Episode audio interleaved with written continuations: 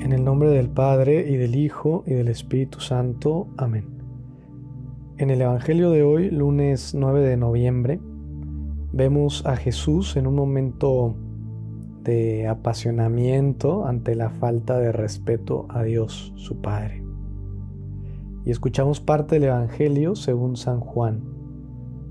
Cuando se acercaba la Pascua de los judíos, Jesús llegó a Jerusalén y encontró en el templo a los vendedores de bueyes, ovejas, palomas y a los cambistas con sus mesas.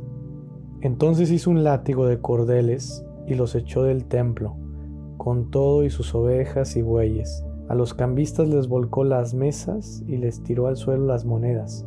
Y a los que vendían palomas les dijo, quiten todo de aquí y no conviertan en un mercado la casa de mi Padre. En ese momento sus discípulos se acordaron de lo que estaba escrito, el celo de tu casa me devora. Después intervinieron los judíos para preguntarle, ¿qué señal nos das de que tienes autoridad para actuar así? Jesús les respondió, destruyan este templo y en tres días lo reconstruiré. Replicaron los judíos, 46 años se ha llevado la construcción del templo y tú lo vas a levantar en tres días. Pero él hablaba del templo de su cuerpo. Por eso, cuando resucitó Jesús de entre los muertos, se acordaron sus discípulos de que había dicho aquello y creyeron en la escritura y en las palabras que Jesús había dicho. Palabra del Señor. Gloria a ti, Señor Jesús. Imagínate que alguien de repente llega a tu casa y desde afuera empieza a tirar piedras a las ventanas y a rayarla con pintura de aerosol, destruyen tu jardín y tú así con cara de what? Seguramente se te subiría la sangre a la cabeza y enojado responderías defendiendo lo tuyo, tu casa, ¿verdad? Pues hoy escuchamos cómo Jesús, al ver que hacían negocio, mercado, algo sagrado como es el templo de Dios y los sacrificios de corderos, palomas, pues estaban usando a Dios y las cosas de Dios para su propio provecho, quitándole el verdadero sentido de fe, de relación con Dios. Es entonces cuando Jesús se apasiona y reacciona con fuego emocional. Es importantísimo no quedarse con la idea de que Jesús golpea a las personas. No es así. Hay que escuchar bien el Evangelio. Nunca lo dice así. Tira sus mesas, los saca fuera, pero no los golpea a ellos. Importante para nunca justificar, para jamás justificar la violencia física contra nadie. Por tanto, hay que descubrir qué es lo que pasa en la mente y en el corazón de Jesús. Sí, se enciende en santa ira. ¿Y por qué santa esta ira, este enojo?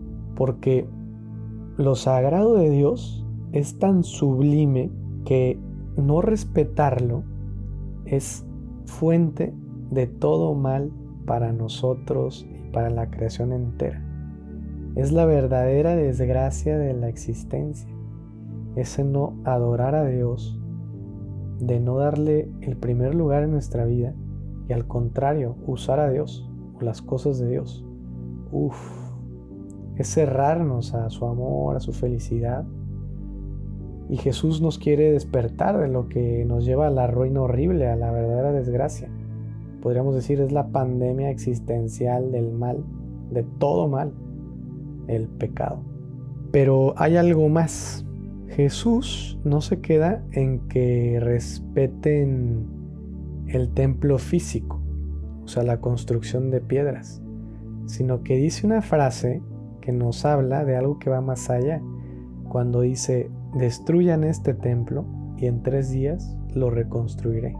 Y dice muy claro el Evangelio, se refería al templo de su cuerpo, es decir, se refería que llegaría el momento en que todo el mal nuestro, de toda la historia humana, lo iba a asumir Jesús mismo sobre sí para con su muerte, ¿verdad? Destruido ese templo de su cuerpo, todo el pecado y fuente de todo mal quedara vencida por esa entrega de la vida de Jesús.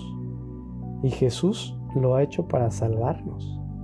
Y al tercer día resucitó, es decir, reconstruyó el templo de su cuerpo, que hoy somos todos nosotros los que nos dejamos redimir, los que nos dejamos salvar por la entrega de su vida en la cruz y su resurrección.